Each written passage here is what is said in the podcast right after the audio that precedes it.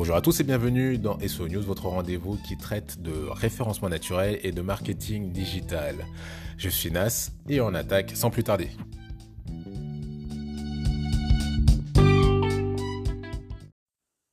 Allez, c'est parti. Et eh ben avant toute chose, euh, je suis déjà super content de vous retrouver. Désolé pour cette période d'absence, hein, mais euh, j'ai été malade. Et qui dit maladie dit beaucoup de travail à rattraper. Et on se retrouve très vite avec une semaine pratiquement sans SEO News.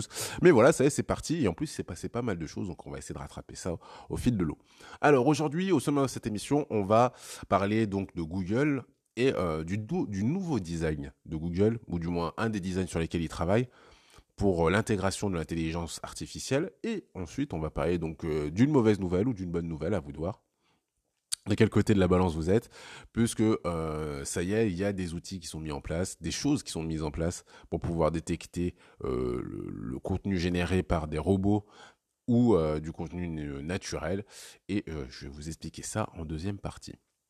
Eh bien écoutez, on commence tout de suite donc euh, avec cette première partie concernant donc le nouveau design sur lequel Google travaille pour pouvoir intégrer donc les intelligences artificielles. Alors comment ça va se, euh, configurer?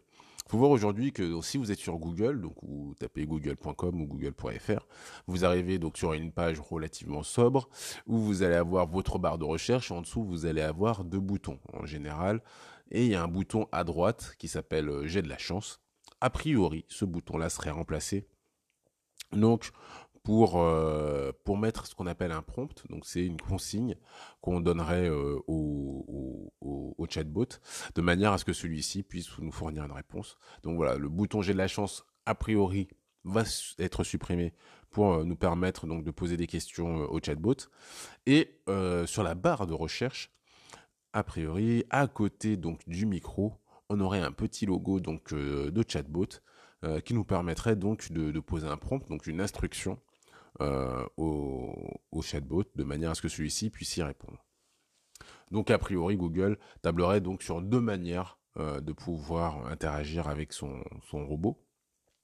Une fois qu'on a dit ça, vous vous dites, ok, bon bah c'est très bien ce que tu nous dis, mais on sait que bah, a priori ça peut avoir quand même pas mal de conséquences pour nous en fonction de la manière dont Google va afficher les, les, réponses du chatbot eh ben, euh, nos sites vont avoir plus ou moins de visibilité et donc plus ou moins de clics. Donc au final, qu'en est-il de, euh, de l'apparition des informations sur, euh, sur Google? Eh ben, on en sait un peu plus. A priori, il y aurait une sorte de d'encart gris qui apparaîtrait, ou grisé, on va dire plutôt, qui apparaîtrait donc sous la barre de recherche, juste sous la barre de recherche. Celle-ci offrirait donc des réponses avec un style un peu plus humain, on va dire, un peu moins robot. Juste en dessous de, cela, donc on aurait après euh, les, les, les, People Also Ask, ou les, les questions supplémentaires, ce qu'on a déjà actuellement. Hein. Et euh, en dessous, donc, on aurait euh, les résultats de recherche habituels, donc avec les, les fameux liens. Donc, si je récapitule, on va avoir un encart avec la réponse donc du, du chatbot, les People Also Ask et donc les résultats de recherche. Euh, ça, ça c'est intéressant quand même de, prendre en, compte ces informations-là parce que bah, vraisemblablement nos résultats de recherche vont être poussés vers le bas, donc un peu moins visibles.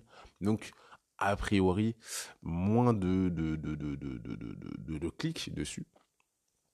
Donc euh, ça va être des facteurs à prendre en compte prochainement, puisque oui, je pense que le, référencement des sites va, peut-être, va, va probablement être impacté, euh, mais de toute manière, on en reparle très très vite.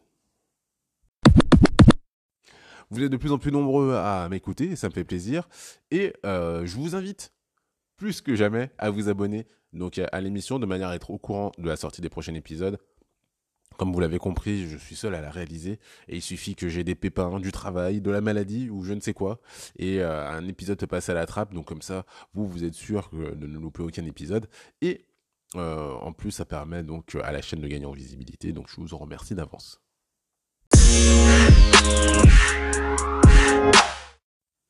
Allez, donc on enchaîne euh, avec euh, donc euh, une nouveauté que nous a apporté OpenAI. Donc ça y est, c'est officiel, on va avoir les moyens de plus ou moins détecter si du texte a été généré par ChatGPT ou pas. Ils ont mis en place un outil qui s'appelle AI Text Classifier. Celui-ci, en fait, va plutôt déterminer avec plusieurs possibilités si le texte a été généré par euh, ChatGPT ou pas. Donc ça pourra passer de très probable, improbable, incertain, possible ou probable.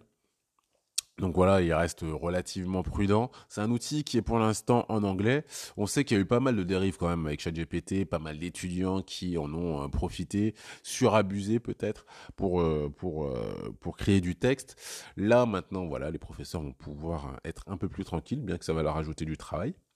Il faut savoir quand même que cet outil a quelques limites aujourd'hui puisqu'il faut coller un minimum de, de 1000 caractères, soit entre 150 et 250 mots. Sans ça, euh, il ne sera pas capable de pouvoir savoir si le texte a été généré par ChatGPT ou pas.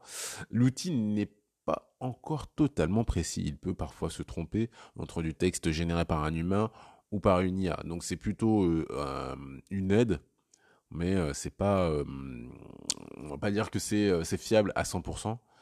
Euh, il est aussi important de, rappeler, bien entendu, que euh, bien que le texte ait pu être généré par ChatGPT, il a pu être retouché après derrière par des personnes et cela va mm, rendre la tâche plus difficile pour le nouvel outil d'OpenAI de détecter si c'est du texte généré par ChatGPT ou pas. Donc, en tout cas, c'est un premier indice qui pourra nous permettre donc euh, de, savoir si euh, il y a des chances pour que ce texte a été généré ou pas.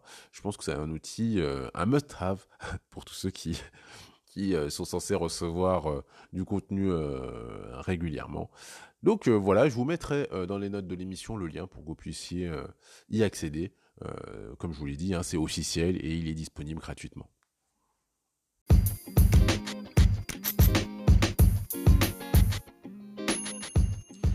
Bien écoutez, hein, euh, depuis cette semaine, il s'est passé pas mal de choses, donc on va rattraper le retard tranquillement, vous inquiétez pas.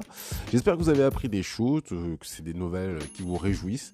Euh, moi, je vous dis, eh ben, écoutez, si vous voulez en échanger avec moi là-dessus, vous pouvez le faire via Nas2GA sur Twitter ou via Nas Diaby sur LinkedIn. Je vous souhaite une excellente journée et je vous dis à très vite.